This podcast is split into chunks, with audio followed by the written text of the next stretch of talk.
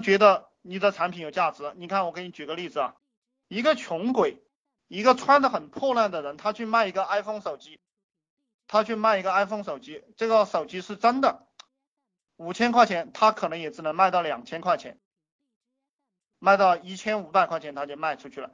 然后一个妹子打扮的非常漂亮，然后又非常上档次，开着宝马，然后那个手机上涂的很很很好。然后去卖这个手机，哼 他可能五千块钱、四千块钱都就卖出去了，能听得懂吗？什么是价值？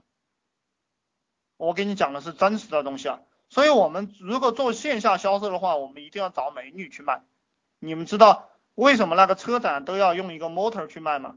就这些呃车模去卖，懂不懂？为什么卖房子也要整个美女去卖？其实这些家伙都是把这个心理学、把这个产品价值给研究透彻了的哈。呃，我以前有一句话，所有的产品的价值都是都是扭曲的，你可以任意的卖这个东西。比如说我这个群的价格，我可以定一块钱，照样有人买单，对不对？我定八千块钱，照样有有人买单。什么叫价值？价值是你任意扭曲的，你去修炼你扭曲价值的能力就行了。呃，我们。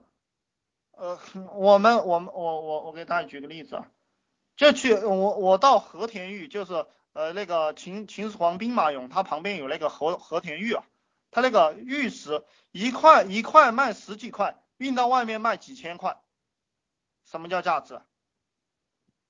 还有就是乾隆皇帝的叶府，对不对？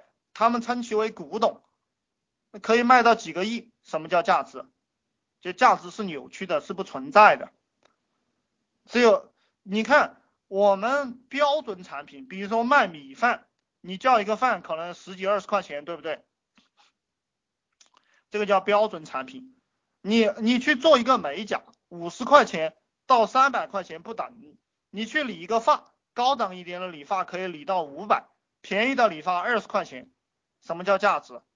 它其实是一种感觉，就营造出来的，它是营造出来的。所以如果你们。女孩子如果懂了我这一点，如果懂了我这一点哈，你就知道怎么样把你卖的值钱，你就这么你就能你你可以任意的把你卖的很值钱，但你也可以把你贱卖了，